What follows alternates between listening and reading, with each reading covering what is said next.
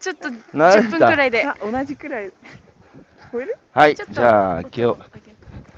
やりますよ、やりますよ。いいですか、はい準備は。準備はい OK ですか？はい、はいえー、では、改めまして、おはようございます。おはようおござい。ます。はい、えー、今朝は2021年、えー、12月13でいいですよね、13日月曜日。えー、今朝のゲストは、え、13年いけるよね ?14?13、13です。はい。えー、今朝のゲストは、えー、宮城県、えー、白石市で、えー、あれこれファーム、えー、あれこれファーム、あれもこれも、えーはい何でもやる、えー農場を始められた、えーハッピー、えー青担当のハッピーこと佐藤美沙さんと、赤担当の一村、えーこと一村愛さん。覚えた俺ちゃんと。間違ってない？ありがとうございます。えーえーお二人をお招きしてお話を伺っていきたいと思います。はいよろしくお願いします。お願いします。この、えーハッピーが青で、ミスターとミサさんのハッピーが青で、はい一村愛さんのあー赤、一村赤。これさ、はい赤と青ってやっぱり、えー、桃を意識してんの？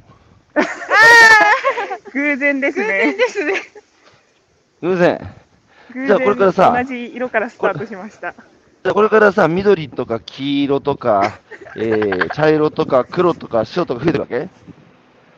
まあ、可能性はなくはない。え、え？可能性はあるかもしれないですね。可能性はあるかもしれない。はい増やしてこよう。増やしてさ、カラフルな、カラフルなの農村にしてこうよ。はい、えー、ちょっと待ってくださいね。はい、えー、あれこれファーム。名前がまずですね、いいですね。あの、百姓って よありがとうございます。よく聞くでしょ？なんか100のことできる人、百姓、何でもあ自分たちで、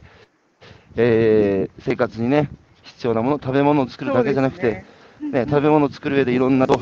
道具が必要で、それも壊れたらさ、いちいち業者に頼んでらんねえし、金もかかるし、時間もかかるから自分たちで直してしまう。えーお味噌も自分で作るし、もう何でもやる。あれ、あれもこれも、あれこれファームって、なんであれこれファームって名前つけたか、まず、名前の由来を教えていただいてもいいですか？はい。じゃあ、ハッピーから、そう、あれこれの由来を。えっと、その今あったのもあるんですけど、私たち新しいことをうん2020年コロナ禍の中で始めたいって思った時に、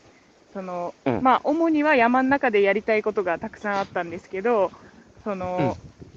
いい意味で向上心を持ってあれもこれもいろんなことに挑戦してみようっていうことで、それを、まあ畑農場を中心に行うっていうので、あれこれファームっていう名前ですね。なんかいっぱいやりたいことはあって、うん。そのあれもこれもっていうただただ欲張りみたいなイメージだけじゃなくて、こうどんどん自分たちができそうなことにチャレンジするっていう意味を込めて、あれこれフなるほどァームです。じゃあ、今、できることはまだ少ないけども、えーはい自分たちも成長しながら、えーまあ、進化してやりたいことをたくさんあるから、それを一つずつできるようになっていくっていう、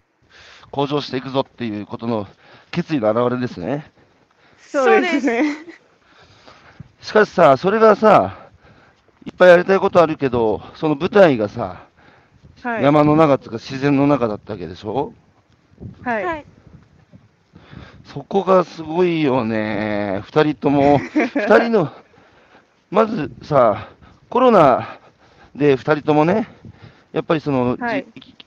人生を見つめ直したっていうか、自分のやりたいことを改めて再確認をしたって言ってたけど、やっぱりこう、コロナは二人にとって、えー大きな出来事だったんですか？そうですね。もうなんか、どうしても、こう、中にこもるっていうことが私たちには向いてなかったみたいで、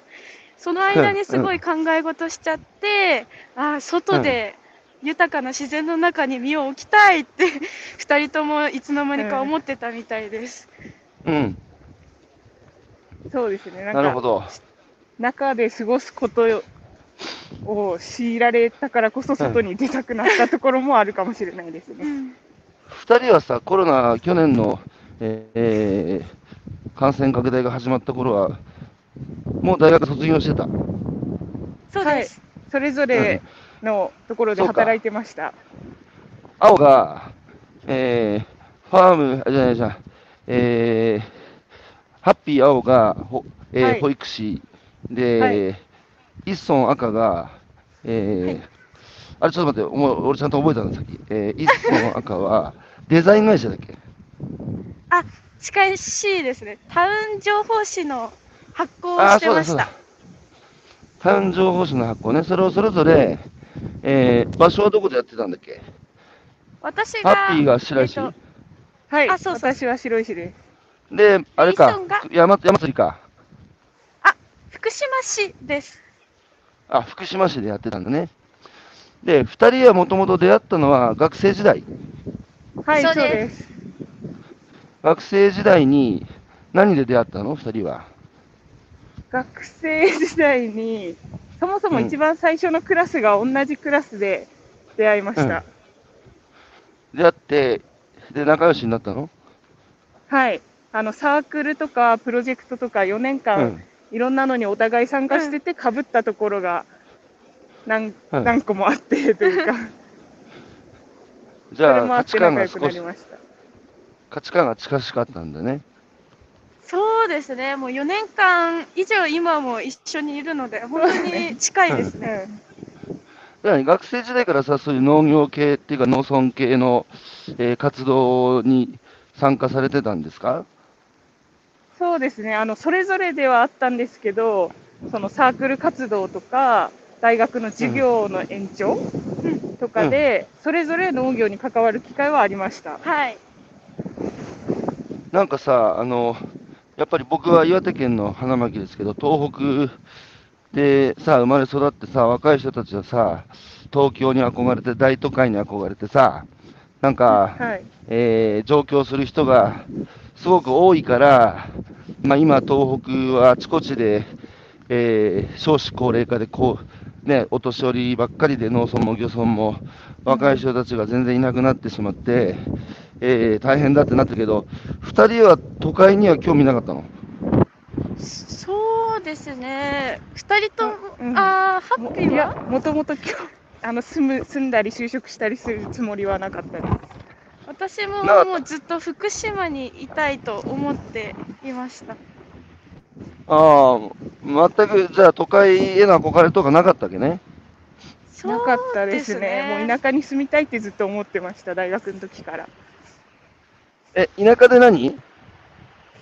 田舎に住みたいって、あ、田舎に住みたいと思ってた。住み続けたいと思いました。二人はさ、あの、親は農家なの？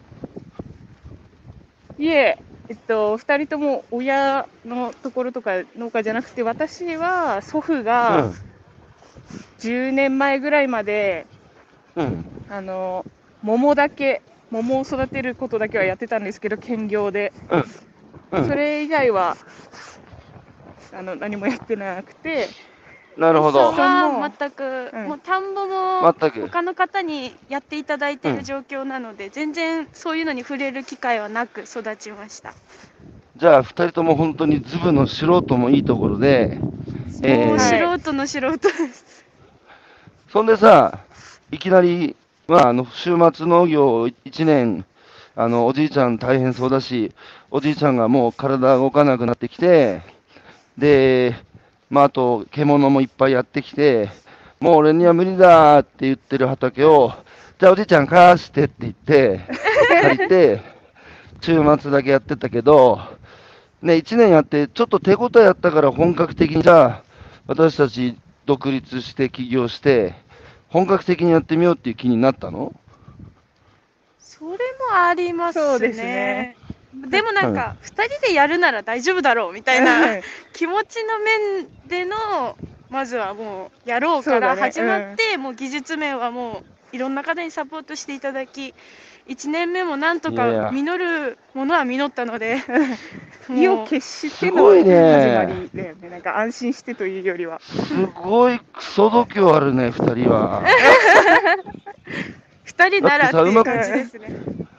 なんかさ、若い子たちと話してると、なんか、失敗するのが怖いって、なんかこう、うん。チャレンジをね、あの、ためらってる人が多い印象なんだけど、二、はい。人はあのやりたいことがあった時に失敗したらどうしようとか考えない？いやー、でもなんか、50とかになって失敗するより、今失敗した方がそれは成功になるかなっていう考えではあります。あと同じくですかっけえね。な失敗も成功につながるだろうっていう。そうなん、いや、つうか、いやー、かっ、しびれるな、二人。かっこいいな。いや、そうなんで、あの、若い時は背負ってるものが少ないから失敗したってさ、あの、傷が浅くて済むからさ、で、すぐ治るからペロペロなめ、ペロペロ傷にしないけどさ。だけどね、おじさんみたいにね、年取ると、やっぱそれなりに背負うものが増えてくるとね、失敗すると自分一人の傷で済まなくなって、周りも全部傷つけちゃうので、そうすると勝負しにくくなっていくから、若さの特権は何度も失敗できることだし、しかも、あの、あれですよ、アメリカでさ、あのメジャーリーグってあるでしょ？野球。約アメリカのね、アメリカの野球でメジャーリーグってあるんだけど、黒人、あそこはね、昔黒人が迫害されて、差別されてた国だけど、黒人で初めてメジャーリーガーになったジャッキー・ロビンソンっていう人が、成功の反対は失敗ではない、挑戦であるって言葉を残してるんですよ。まさにあなたたち、その通りの生き方してるんだけど、あの、そのもう一回さっきのコロナですけど、コロナになって、保育士も、それから、えー町の情報誌、タウン誌も、えー仕事する上で外出れなくなって、家の中にステイホームしてて、それでなんか2人とも性に合わなくて、もう外出たいし、だったらもう仕事も変えちゃって、え2人で農業をちょっと試しにやってみようみたいな話し合いを2人でして、思い切ってさ、せっかくさ、あ新卒でさ、就職したところじゃないですか。それをはい。辞めることにしたのはやっぱりコロナが理由で、2人でやれば大丈夫だっつうので、辞めて前に進んだの？コロナが直接的な理由っていうかっていうとそこではない？うん、もともとやっぱり将来的にはこういうことやりたいなってなんとなく思ってたのをあ形にするならこのタイミングかなって、うん。悔いなくっていうのが。一緒だったっうんて感じです、若干あじゃあ、後押しされたみたいな感じですかね。じゃあ、あくまで2人とも、まあだから早まったってことだね、コロナでね。そうですね。お、夜明けが、夜夜が明けてきたね、そっちもね。はい。空明るくなってきました。同じタイミングだ、ね、じゃあ、面白いんだよ、こうやっておじさんさ、日本中の人とこう毎朝これやってるからね。そうそう、夜明けの時間がね、結構ずれてたりね、こう、あなんだ、そうそう、夜明けの、えーリレーしてるみたいな感じだけど、ちょうど同じタイミング、同じタイミングだね。今日はひろゆきさんどちらなんですか？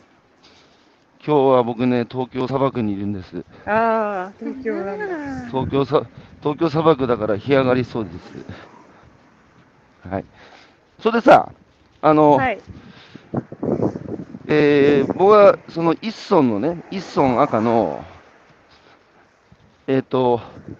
大体じゃなくてね、唯一無二にやっぱなりたいと。あの、私？うん、一村愛がかね、代替品じゃなくて、唯一無二、えー、代替が効かない何者かになりたいっていう、これ、すごい、あの、聞きたかったんだけど、これ改めて聞かせてください。どういう意味ですか？なんでそう思うようになったの？まあなんか責任を持って自分で全てを語れるものが欲しいなって思うようになってでなんかそのやっぱりものづくりとか野菜を作るってゼロから自分たちでやることなので全てを語ることができるなってすごい思ってて、なんか人任せにしないでそこはもう私だからできたんだよっていうものをこう作り出す作り手に憧れてたからこそこう唯一になりたいなっていうような思いがありましたね。ああ、そうか、じゃあ、分業で、えー成り立ってる仕事っていうのは、まあ、一部分においては責任を負ってるけど、まあでも自分は歯車の一部分しか担ってないし、えー仮にそこで自分がなんか、自分の代わりが効く仕事よりは、なんか自分とハッピーだからできることを2人でもう本当になるほど。やりたいことをやっていった方が自分たちにとっても幸せだよねっていうことですね。だから農業っていうのはそういう意味で、ゼロから何を植えるかっていう作物を選定するところから、えーいろんな工夫で2人が、えー手と愛を注ぎ、育て、で、えー収穫し、で、それに名前つけてやって、えー売って、で、その2人が作ったものを食べて幸せだっていう人が、もし出たら、それはまあ2人じゃなきゃできないことだったってことだよね。そうですよね。そのさ、自分で責任持って作ってみたいってさ、その欲求はさ、なんつうか今までのこう、消費社会っていうのは、みんな一生懸命働いてるけど、生活してないっつうか、働いたお金で生活を買ってる。まあ、すなわちそれが消費者。生活つうのは、生きていくために必要なものをさ、まあその、あれか、生存、生活、食べ物だけじゃなくて楽しく安心して生きていくために必要なものを自分たちは買うんじゃなくて自ら時間使って生み出す側に回りたいってことだよね。はい、まさにそうですね。消費する方が楽じゃないの？買う方が。いやー、でも物事の成り立ちを知る幸せを知ってしまったから、すごいね。物事の成り立ちを知る幸せってすごい言葉だね。何ですか？その物事の成り立ちを知る幸せっていうのは。いやー、なんかもう、まあ、それこそ、この間、ひろゆきさんとお話しした話につながるんですけど、うん自分たちって結構完成された世の中でこう何不自由なく生きてきてでも自分がこうハッピーのおじいちゃんのもとで野菜作りしようとした時に何も知らないっていう状況が続いてでもなんかそれを悔しいと思うよりは楽しいって気持ちが勝ってきてでなんかもうあ。知らないことってこんなにあったんだもったいなっていう気持ちからどっぷりハマっていって。それをや自分たちで作れるってかっこいいなっていうのが今の気持ちですね。ーやべえな、二人。最高に生かしてるな。い最高に生かしてる。そう。おいや、素晴らしい。あの、完成された世の中に生まれ落ちて、まあ、ぼーっとしてても生きていけるじゃないですか。うんだけど、何も知らないで生きるよりも、その、まあ、食べ物ってどうやってできてんだろうっていうのを知って、で、へえ、へえ、そうなんだ、へえっていっぱいあったでしょ？はい。でい、その物事の成り立ちを知って、そこに関わって参加し、えー体を動かして、えーその、なんだ、あの、食べ物を作ることによって、なんか、得られる感動っつうのかな？喜び。感動があるでしょ、やっぱり食べ物を作る世界には。いや、感動ばっかりですね。感動ばかり。はい。これはね、やっぱあれなんですよ。二人がやろうとしてることは、その、やっぱ20世紀ね、いろんな世界の豊かな国で行われてきたことは、性の国有化って言って、で、僕らは生きることを国家や大企業に委ねて、えー社会保障も国に何とかしてもらう、えー生活も大企業が作ったものものを買うことでね、成り立つから大企業に何とかしてもらうって、物がない時代はそれはね、ある意味で、そういう生き方をみんな目指して、そのそれが豊かな生き方だって、みんなに来賛されて日本人頑張ってきたんだけど、もう今、物が溢れてるじゃん。その時に、やっぱり自分たちがね、さらに楽しく豊かに生きるには、やっぱりその、国家と大企業に委ねてしまったこの生きるっていうことを自分たちの手に取り戻すっていう、だから国有化された、経済化された性の奪還をあなたたちは、こんな24歳のさ、若い一村と愛はさ、やろうとしてても、しびれるっていうか、もうかっこよすぎるよ、お前ら。いやーそんで次さハッピーうん。やりたいことやってるだけね。いはいやいや、だからさそこに行き着きそうっていうね。いやだから僕僕らの時代って、頭で考えちゃってこうあるべきだって、だけどあなたたちは楽しいからやってるって言うんだよね、頭じゃなくて体が求めてるから、そうです、だからね、世のだいぶね、時代が変わったなっつうか、期待したいんだけど、あのハッピー、青に聞,、きます。はい。そのおじいちゃん高齢化してね、えー体の自由もままならなくなってきて、うん。まあそれで獣も降りてくるし、大変だっつって耕作放棄地が広がっていく姿を見てて、うん。それが一番最初にさ、私がなんとか手伝えないかなと思ったきっかけなの？いや、実はそうではなくて、はも多分もともとそのおじいちゃんがやってたことによって小さい時から自然に関わる機会は多くてお手伝いとかしててそれもあって自然の中で過ごすことがすごく好きであ、うん、であの一村と一緒に自然の中で何かやりたいねって言った時に、あの、うん。あそういえば私のおじいちゃん使ってた場所があるなあせっかくあ持ってるところを生かしたいなっていう。順序ですね。じゃあ、もともと自然に関わる機会はおじいちゃんのお手伝いする中であって、はい。で、イソンとハッピーが出会って、はいなんかやっ。ぱ自然の中でいろんなものを作ってみたり、やってみたいねって話してるときに、あそういえばおじいちゃんとか空いてるかもしれないってなって、おじいちゃんに聞いてみたら、あ、いいよってなった。そうです。それでおじいちゃんに野菜の作り方とかも、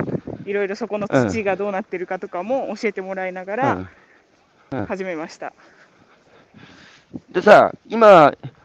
ハッピーはおじいちゃんと一緒に暮らして、一村は福島から通ってんだっけ？あーお互いにおじいちゃんがいる実家に通ってるっていう感じですね。はい私、福島、そうかそうかそうかハッピーが市街地の白石っていう。じゃあ、通い農業やってるってことだよね。そうなり。ますね。どうですか？あの、実際にそこに通って農業やっててさ、おじいちゃんだけじゃなくて、地域の人たちは、ね、いきなりなんか若いさ、女の子2人がさ、見たことない2人がこう入ってきてさ、なんかはい。農業やっててさ、その地域の人たちとの関わりとか声かけてもらったりするの？いやー、それがすごい興味を持ってくださる地域の方が多くて、うんあの畑作業やってても、なんか、うん。何作ってるの？とか、ここ猿大丈夫、うん。とかう、ん話かけてくれたり、あと、うん。つい先日ね、あの地域の方と集まってお話しするところに参加させていただくことがあって、うん。そこでその私たちがやりたいことをすごい、おすごい応援するよって言ってくださる方がいて、うん。今はもうなんか仲間集めて手伝うよみたいなお話をいただいてるところです。なん、そのおじ、さ、みん、地域の人たちが集まってるところで、私たちは何をやりたいって言ったの？あえっと、その、その集まり自体が、その地域のこれからを考えるっていう集まりだったんですけど、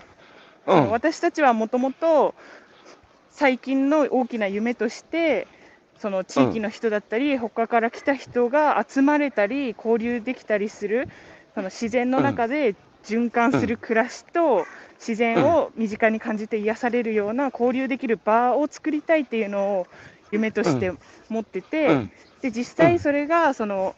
集まりに参加した時に地域の人がそういう場があることを求めていて、うんそれでそれをうん。一緒にその場を作っていくこととか自然をこう整備していくことを手伝うよっていうふうに言ってくださいました。なんていい話だ、もう。これぞ地方創生ですよ。もともと、多分その地域の人たちも、まあ若い人もいなくなったし、寂れてきて、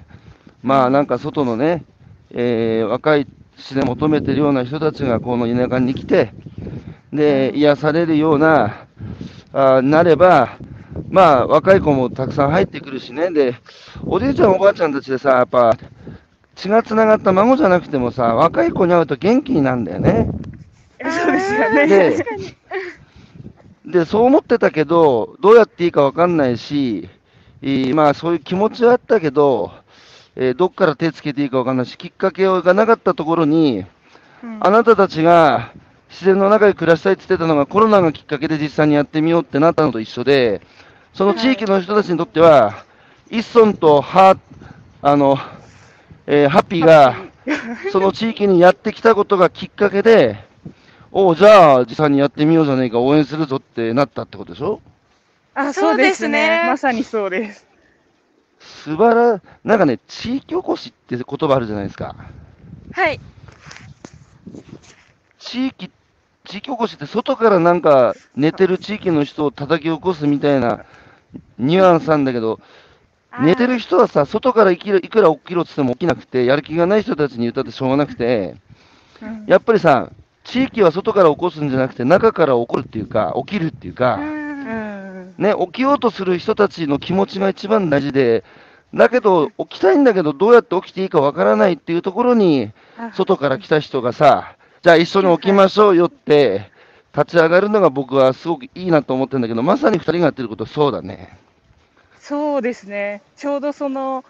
集まりで出会って一番すごい私たちにあの応援の言葉をかけてくれてる方も、実際自分の庭らへんとかにそういう場を作ろうかなって考えてはいたけど、なかなかどう始めていいかとか、やっぱりその高齢の方が多いので、何かしっかりやろうってなった時に、あのこう手人手が足りなかったりとか、そういう面があって、なかなか進められてなかったっていうところに、逆に私たちうん、がやりたいっていうのがあったので、ああ、ドンピシャだはい、ドンピシちょうど思いがあったっていう。ほんじゃもうみんな応援するぞと。まあだから、両方両者の思いが一致したってことですよね。そうですね。その集まりに来てたのはおじいちゃんたちが多いの？そうそうですねですねご年配の方の方が多いですけど、結構そのうん。40代とかぐらいで、今、会社で働いてるけど、ここの街が好きだから変えたい気持ちはあるっていう方もいました。なるほど。なんかでもいいところだったね。なんかこう、外から来た人がなかなか入りにくいところもあるけど、その地域はウェルカムな、外に開いてる地域だったんだね。そうですね、うん。実際その二人は一村うん。一村どうぞどうが福島出身で、うん。今、その白石に来てるって話をしたら、ここの地域を好きになってくれてありがとうっていうのをすごい何度も言ってくださっ 何度も何て、むしろそれが嬉しかったっていう。うん誇り誇れるんだなみたいな気持ちをそうねこうまたこう出してもらえたみたいな。いやー、そうか、自分の地域を外から来た人に好きだって言ってもらえると、その地域の人の自慢っていうか、誇りっていうか、嬉しいもんな。はい、うんそうなるとさ、一村とか、あの、ハッピーみたいな若い子がさ、みんな全国の農村漁村に入ってったらさ、うん、日本って元気になると思わない？いやー楽しそう。すごい楽しい。なってほしいいや、ですだから、だだから、つまりあなたたちがおお手本になってね、はい、あの、できるんだって、その私たちにできるってことはみんなにもできるよってことを示そうとしてるわけじゃないですか。はい、そうです。だって、ズブの素人じゃん、なんか農業大学校出たとか、なんかアメリカで研修して帰ってきたとか、全然そういう バックグラウンドがなくて、ただ単にやってみたいっていう気持ち一つでね、二人入ってって、ズブの素人で農業でちゃんと生きていこうとしてるじゃないですか。それができたら、みんな私たちにもできるって勇気をね、若い人たちに、あれこれファームは与えられると思うよ。いやーそれが目指すところですね。そうやって日本全体が元気になっていったら、本当に嬉しいです。うん。二人はさ、あの、なんでこう、さっきこう地域の人たちにプレゼンをしたね、いろんな外の若い人たちを、この循環する自然の世界の素晴らしさに触れさせたいって、なんで自分たちだけじゃなくて、その、まあ、あれこれファームのビジョンにもつながると思うんだけど、うん、こう、なんで外の人たちを巻き込みたいの？なんか、もともとは、その、さっきまでのお話にあった私たちにしかできないことっていうか私たちにできることっていうことでその私が宮城出身で、うん、一村が福島出身で、うん、そこをつなぐ架け橋としてこう人が行き交う場を作りたいっていうのとその私たちが実際に畑やってる場所がその野生動物がすごい来るので、その動物まあ、動物が一概に悪いってわけじゃないんですけどその,、そのその被害によって近くで野菜を育ててるのにな家庭菜園が難しくなってる方々とかを見て、そのもっと人が集まるようになれば動物たちもこう自分の住処に帰って昔みたいにもとあのそそれぞれの人が家庭菜園も楽しんで、で人とのつながりも感じて交流もできる、こう、うん、っていうのですごいウィンウィンウィンみたいになるんじゃないかっていう考えがあって、そのじゃあこういう場がいいんじゃないかっていうのを考え始めで気持ち私たちが楽しいっていう気持ちとか、うん、感動した気持ちっていうのをシェアしていけば、うん、同じような気持ちになってくれる人が増えてこうなんていうんだろうな、今まで気づかなかっただけの方々がこう気づいてくれるかなと思って、うん、こうシェアするような体験をお届けしてますね。そうです。お届けじゃあ幸せのおす幸せのお裾分けだ。あ、そうですね。私たちだけで、えー、自分たちが知った幸せを囲うんじゃなくて、外に開いて、なんかあんまり楽しく、あんまり面白くないなってやりたいこともないなって困ってる若い人たちがいたら、ちょっとこっちおいでやってみようよって言って、で、まさに2人がね、感じた物事の成り立ちを知る喜びだとか、そのか物事に叩きかけて、自分たちが食べる食べ物を生む感動とか、自分たちが味わった幸せをに触れてもらって、多くの若い人も同じように幸せを感じてもらいたいっていうことが一つでしょ？そうですね。自然の豊かさとか癒されるこの気持ちとかも実際に来て感じてほしいなっていうのでそういう場をね。いや本当おせっかいな2人だね。いいおせっかいになりたいな。いいね、でさもう一つはさやっぱりその今、全国的に野生動物の被害っていうのは拡大をしてるんですよね。はい、そうですね。で、それってのは、やっぱ、江戸時代って日本人って3000万人ぐらいで、それが明治維新で、わーっと近代化して人口がわーっと養える数も増えて1 1億3000万ぐらいになって、要は僕ら野生動物の世界にどんどんこう攻め入っていったんですよ、人間は。で、それが今人が減ってこれから縮小していくときに野生動物に押されてんだよね。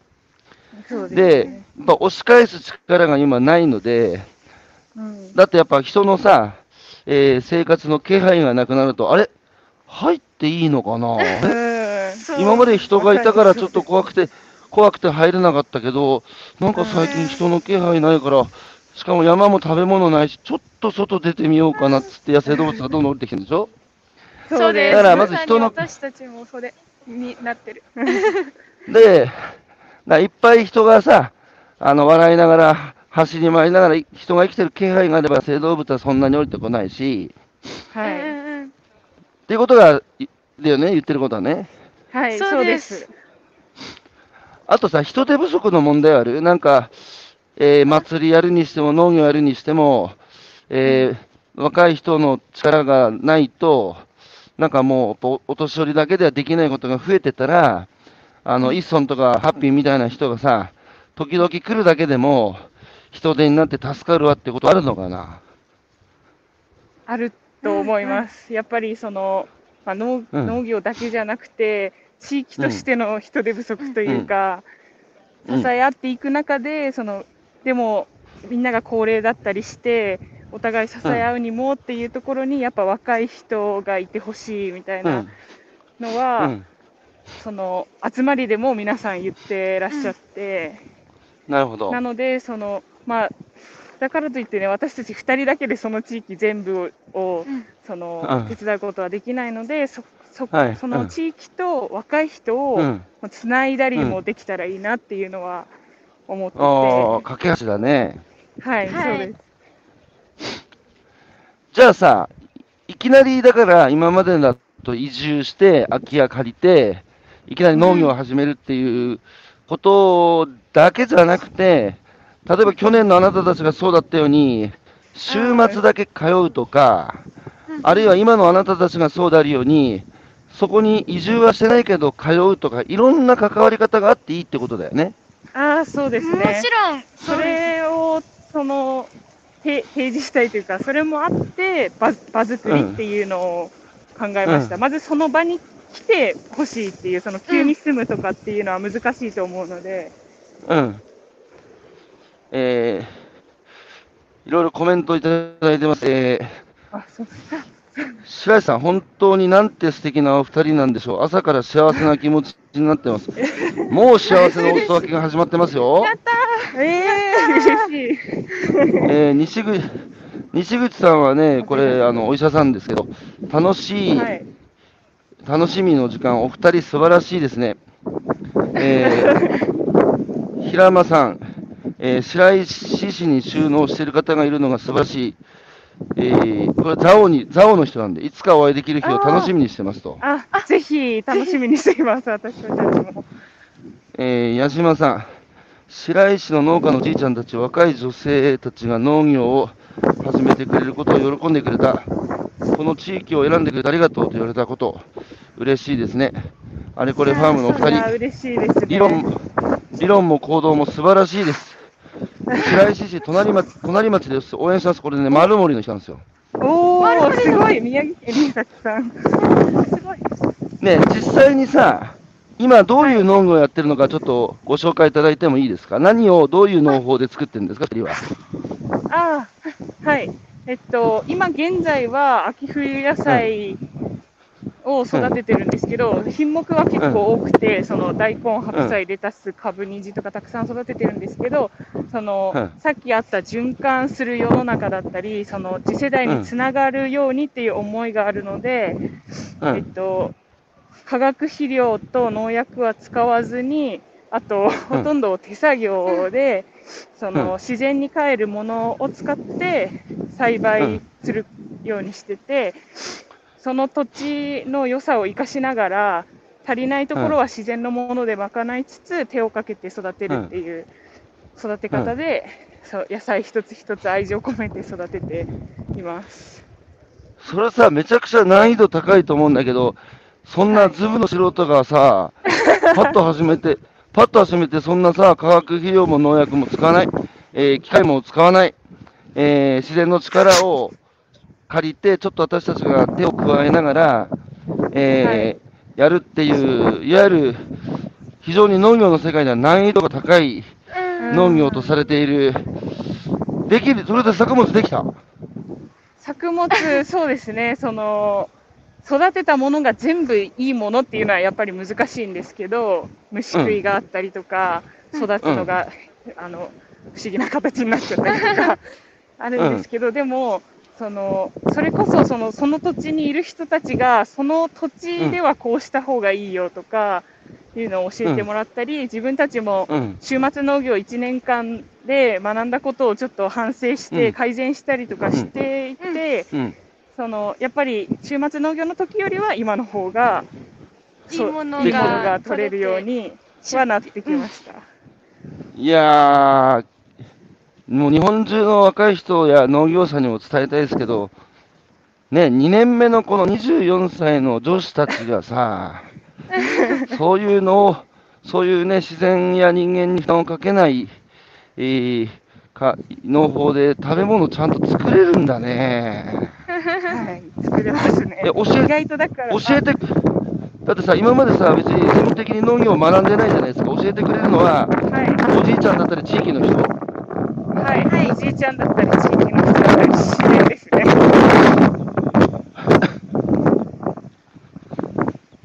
じゃあ、まあ、地域のお年寄りが皆さん先生なんだね。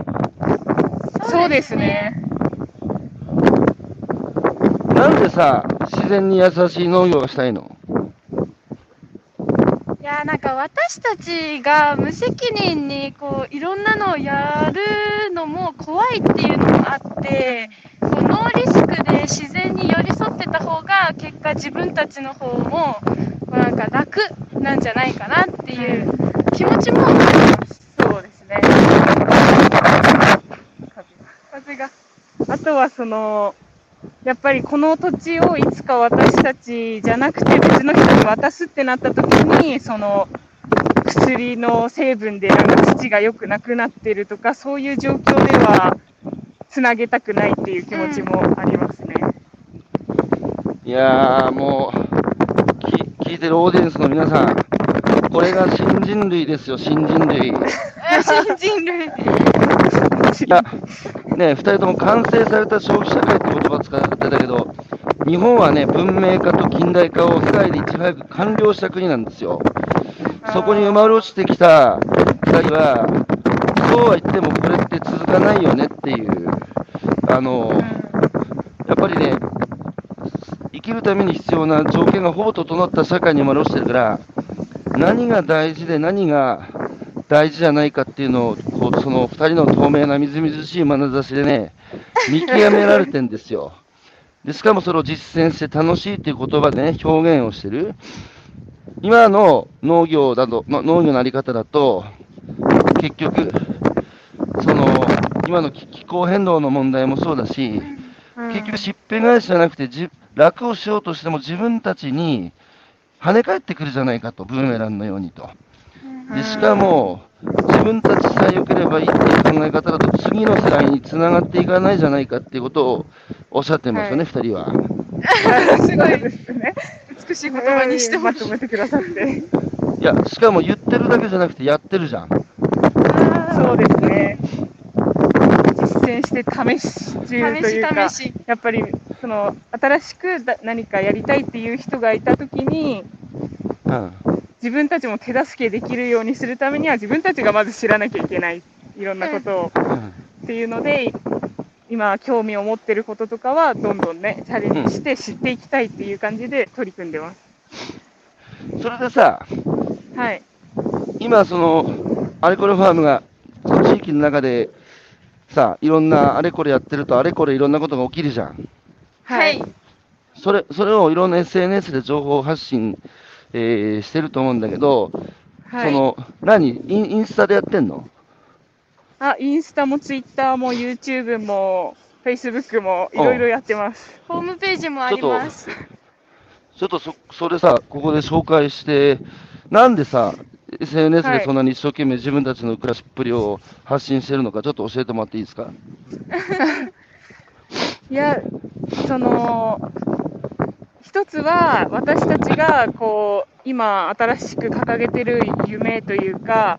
そのやりたいっていうことを実現していく過程を皆さんと一緒にシェアして、それすらもこう多くの人と一緒に、やっぱ2人だけじゃなくて、その過程も多くの人と楽しみたいっていう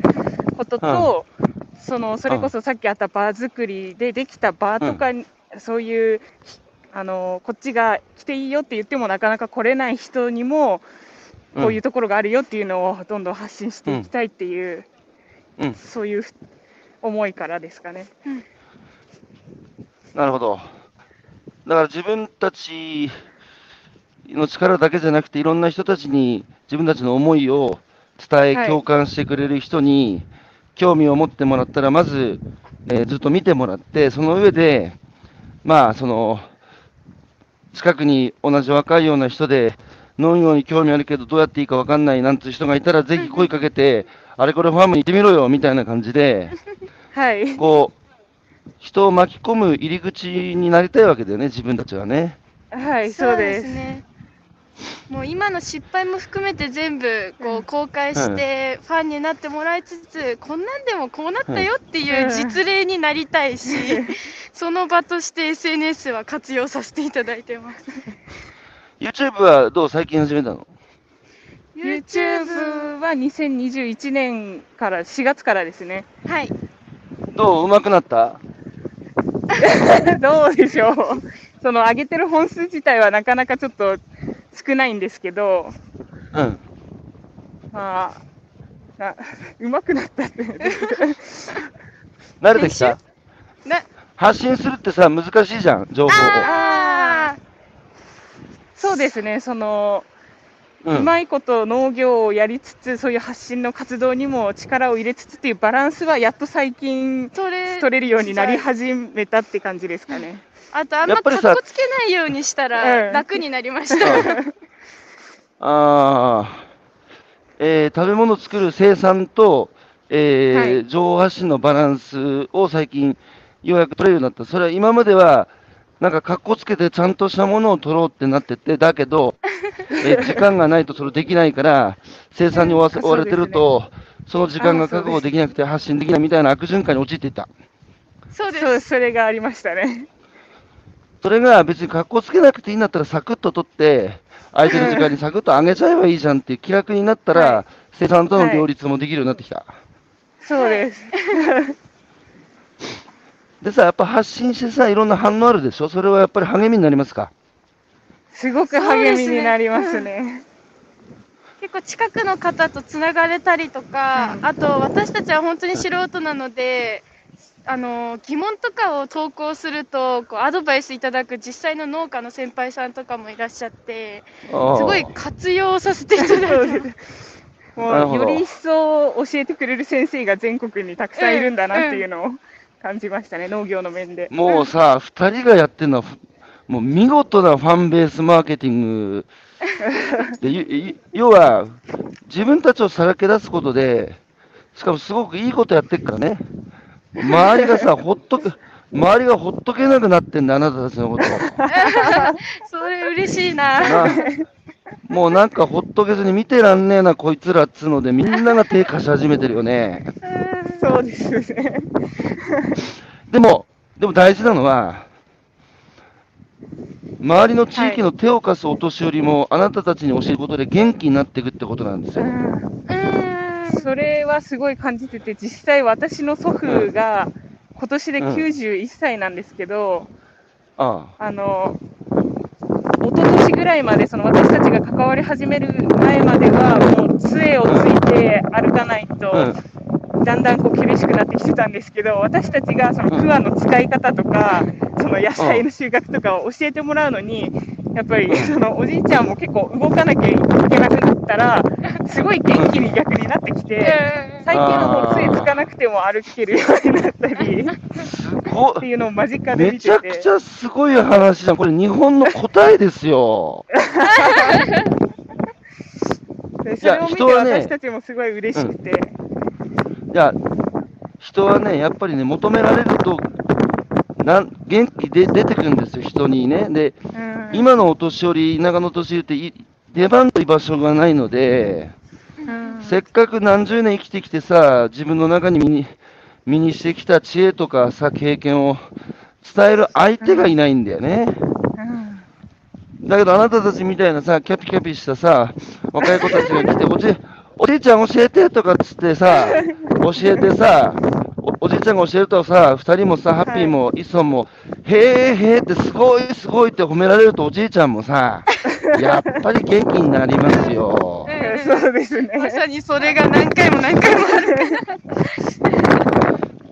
いや、これだ。で、ポケ、ポケマルでさ、販売も始めてますよね。はい、あ始めました始め。させていただきました。それはなんでポケマル始めたんですか？えっと、その、もともとやっぱり自分たちの地域の直売とか、自分たちの今のその力だけでネット販売とかするのは、なかなか難しい部分もあって、うん。そういうもともとプラットフォームとしてあるところでも販売をしてみたいなっていう、なったところに、ちょうどそおのう。ポケこなポケマルの生田さんと知り合うことがあって、うん。そのやり方とか教えていただいて、うん。生産あ販売の場所を広めるために登録させてもらいました。実際、実際販売売れましたか？はい。新米が 先月かな。すごい売れた。初めてごめん見ました。はい。はい。出ました。ありがとうございます。嬉しかっただろ、売れて。すごい嬉しかったです。私たちだけではつながれなかった方々というふうに考えると、本当に感慨深い。ね、に私たちが手をかけたお米を届けられるっていう。いやーみんなね皆さん、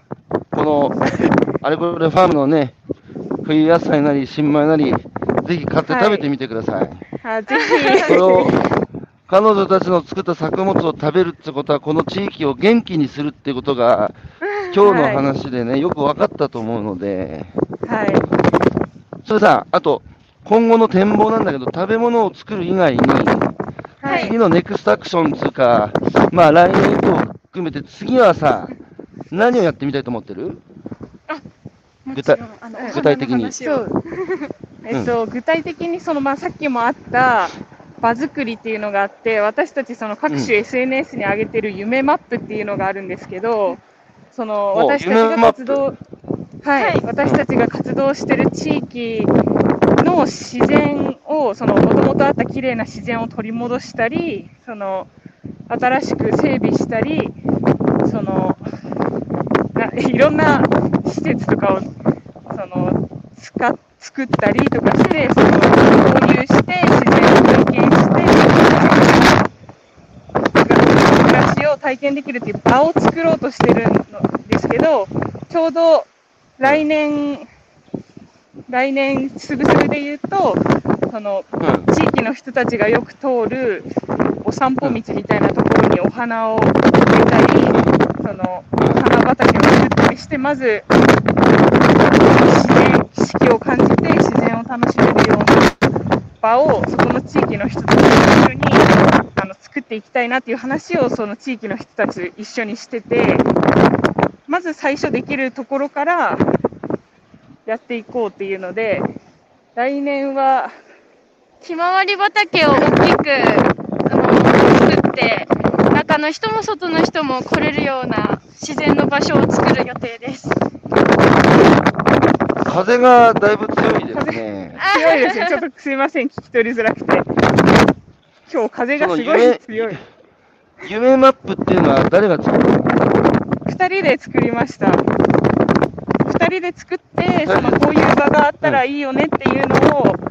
その話してたところにちょうどその集まりの人たちもそういう場を求めて、なんかただただ自然の中で休憩できたりとか、そこの自然を見れたりとか、人がそこに集まっていい場所っていうのが欲しいっていうのがあって、すごい私たちが作った夢マップと合致してるなっていうのを感じたので、それを実現に向けて進めていくっていうのが今後の夢です。じゃあ、その夢マップは2人だけの夢マップにとどまらずに、はい地。域の夢マップになっていくといいね。そうですね。そうです本当ねに。実際になっていきそうな感じなので、じゃあ、その地域で楽しく、はいえー生きていく自然と戯れながら自然をめでながら生きていくために必要な、えー場所だったり、えーことを、今はちょっと荒れちゃ、荒れてしまってるようなところを、はい。みんな、みんなでもう一回整備し直すことで、はい。えーその地域で、えー自然をめでながら豊かに生きるっていう、その生活空間を取り戻していきたい。その第一歩目が、そのみんなが散歩する道を、の周りにひまわりを植えて、えー行くってこと？次のやりたいことは。あそうですね。そういうできるところからまずは来年はやっていきたいと思います。じゃあ、あとはさ、今聞いてる若い人の中でもちょっとそこにいて手伝ってみたいとか、あの、はい2週間ぐらい、えーやってみたい、住み込みでやってみたいなんつう若い子がいたら、行ってそこに寝泊まりする場所あるの？寝寝泊まりする場所、準備します。そういう声があれば、私たちも全力でサポートしたいと思います。サポートしたい？はい。いやー、えー、そうですね、境界線がないですね、あなたたちにはもはや。本当し、オープンに。本当し、オープンで新人類やな。えー、秋葉さんからコメント入ってます。えーすべての実践力、スピードが速すぎる。えー週末、農家女子のアイドルですね。えー年を取ると、わざわざ頭で難しく考えて足踏みしますが、お二人たち20代の感性の赴くままの駆け足が、おじさん、おばさんも勇気づけてくれます。私も農家ですが、えー無農薬断念してましたが、もう一度挑戦しようと奮い立ちましたと思って嬉しい。そういうコメントをもらえるのが一番嬉しいね。嬉しい。すごいね、の農無農薬を断念した農家を奮い立たせたんだ、あなたたちは。すごい。すごいじゃないか。ね最近さ、地域の人たちとい,、い、ろんなことやってて、なんか、すごい大爆笑したことだったり、なんかすごいこう、感動したことだったり、すごい悲しくなったこと、なんでもいいんだけど、それぞれエピソード、心に残ってる今年一番のエピソード、地域でのエピソードを教えてもらっていいですか？地域での、うわーいっぱいあるな。でも、なんか、直近で本当に、本当に直近で感じたのは、その、この先日の地域の集まりで、その、もう一回地域の人たちと話したときに、うん。そこの地域の人たちが、その地域をすごい好きだっていうのが話し合いの中で伝わってきて、私もその、まあ、ずっと住んでたわけではないんですけど、おじいちゃんの家がそこにあって、昔から好きな場所だったので、それが聞けて、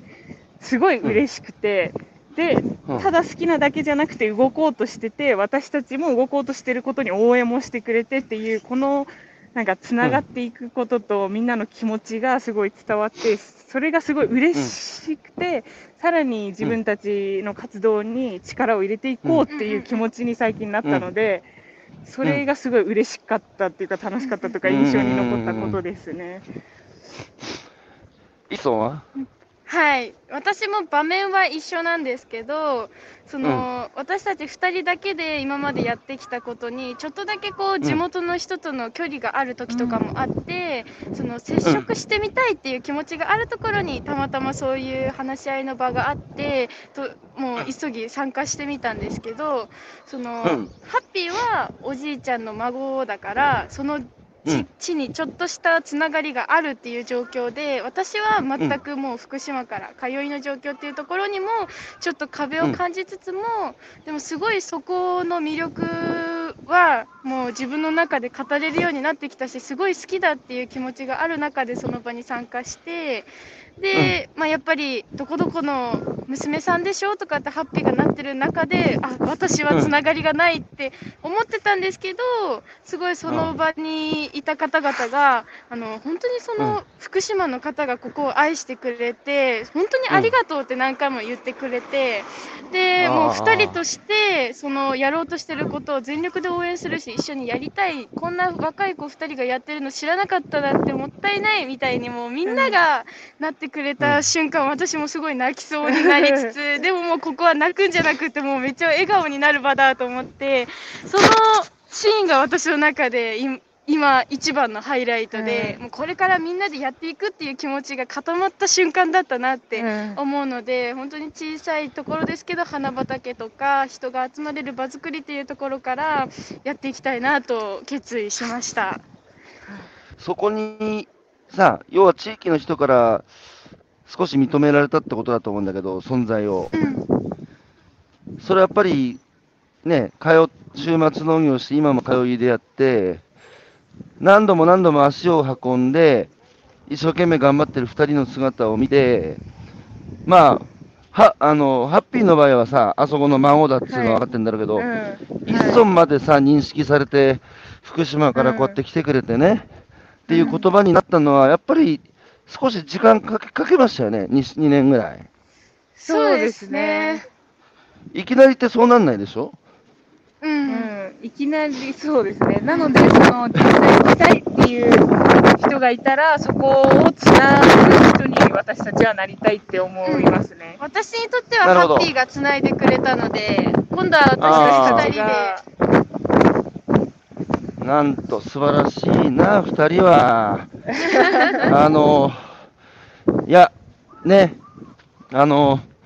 日本の未来はさ、明るくないとか暗いとかいろんなことをさ、えーそのそんな社会を作ってきた大人たちが言ってるかもしれないけど、そんなもうね、もうガン無視、無視しろ。そうだよ、未来作るのは、あんたらだ。なあはい。はい。あんたらがさ、あんたらが塗り替えろ。そんな暗い未来を。はい。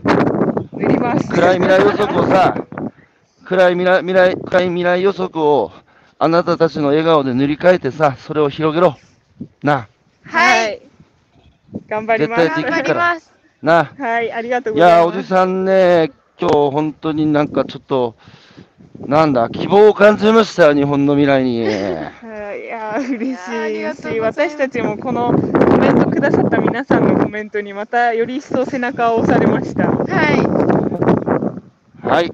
ということで、いやー、今朝ね、あの、ふ二人の、えー思いや姿を通じて、ね、聞いてくださった方に元気をね、お届けできたのではないかなと思います。ということで、今朝のゲストは、えー宮城県白石市で、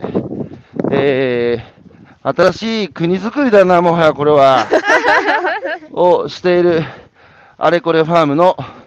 えーハッピーとイッソンお招きしてお話を伺ってきました。お二人さい。ん、はい。今度そこ遊び行くからね。はいぜひ来てくださいはい、ありがとうございました。皆さん、彼女たちのことを応援してやって、ね。あの、はいまず、ポケマルで野菜買って、あと彼女たちの SNS をフォローして、ぜひぜね、ひ、えーはい、見てみてください。ということで、今朝もありがとうございました。はい、ありがとうございました。はじゃあね、またね。ーい。はーい。